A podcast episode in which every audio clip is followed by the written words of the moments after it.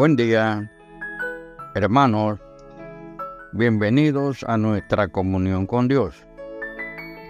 Hoy nuestra meditación la hemos titulado Una alimentación del alma. Una alimentación del alma.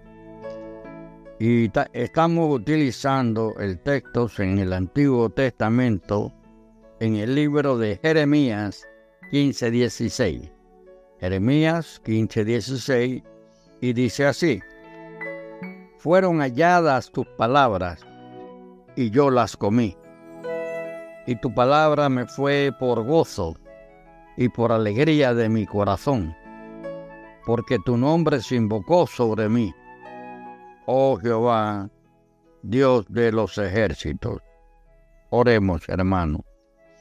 Padre de la gloria, en el nombre de Jesús oramos buscando tu rostro, Padre, y dándote gracias por la vida y por esta palabra.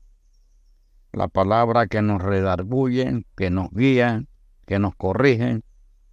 Esa palabra, Señor, que nos hace ver las relaciones entre tu majestad, Padre Santo, y nosotros, personalmente, por grupo y por la familia de la congregación. Por eso tenemos que darte gracias todos los días, en todo momento, porque te estamos conociendo, Señor, a través de tu palabra, y porque tu nombre se, se invoca sobre nosotros. Por eso, Señor, nosotros, conforme a esta palabra, queremos extender nuestro agradecimiento, solicitándote también, Señor, la bendición sobre el grupo participante, Padre. Que se haga tu voluntad sobre nosotros. Danos la fortaleza, Padre Santo. Danos la fuerza y protección que tú das siempre. Te la solicitamos en el nombre de Jesús.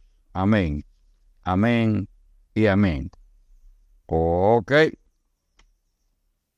Muchos se preocupan por alimentar el cuerpo pero pocos por alimentar el alma. El profeta Jeremías reconoce que al alimentarse de la palabra de Dios, le trae gozo a su alma. No basta con tener la palabra de Dios al alcance, sino digerirla. Y ese nombre invocado sobre la persona es una gran bendición.